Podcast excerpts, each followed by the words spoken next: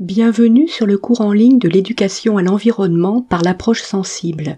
Dans ce podcast, je vais vous guider dans la création de vos propres ateliers. Si vous avez des questions ou des suggestions ou si vous souhaitez partager vos impressions, surtout n'hésitez pas à nous contacter par messagerie, nous retrouver sur le chat ou bien ouvrir une discussion avec vos pairs sur le forum.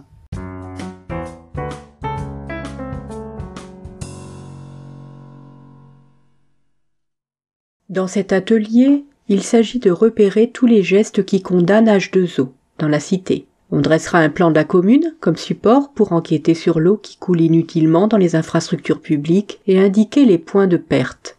Voici les consignes. Repère les gros criminels, comme les robinets automatiques qui coulent tout seuls pendant longtemps et détaille le temps d'écoulement. Pour calculer le temps, tu comptes 60 secondes comme ceci.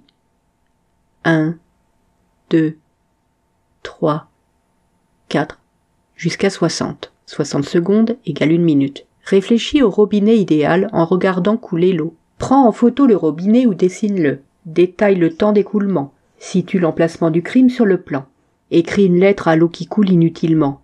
Manifeste ton regret qu'elle soit perdue pour les poissons, pour nous, pour la vie sur Terre. Épouse le point de vue de l'eau, dans les WC de la gare, dans les WC de l'école, dans la cantine, etc. Dessine l'eau qui pleure, car elle va rejoindre l'eau sale et récupérer des pesticides et autres polluants. Imagine deux gouttes qui se rejoignent, l'une propre et l'autre sale. Elles vont se réunir pour partir dans les égouts. Raconte ce qu'elles peuvent penser l'une de l'autre. Raconte ce qu'elles peuvent se dire. Souviens-toi comment l'eau est gaspillée chez toi. Et quand? À quelle occasion? Replace cette goutte qui vient de chez toi dans le récit ou sur le plan. En conclusion, conçoit et dessine le robinet idéal dans l'esprit de déposer un brevet d'invention ou écrit une loi pour stopper le gaspillage de l'eau. Cette loi donnera bien sûr à débat.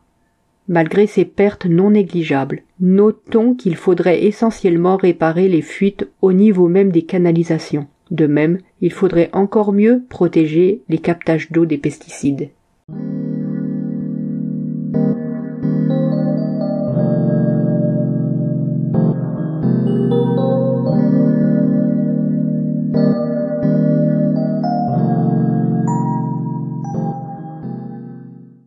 Merci d'avoir été avec moi jusqu'à la fin de cet épisode. On se retrouve très prochainement pour d'autres ateliers à créer, toujours dans la joie et la bonne humeur.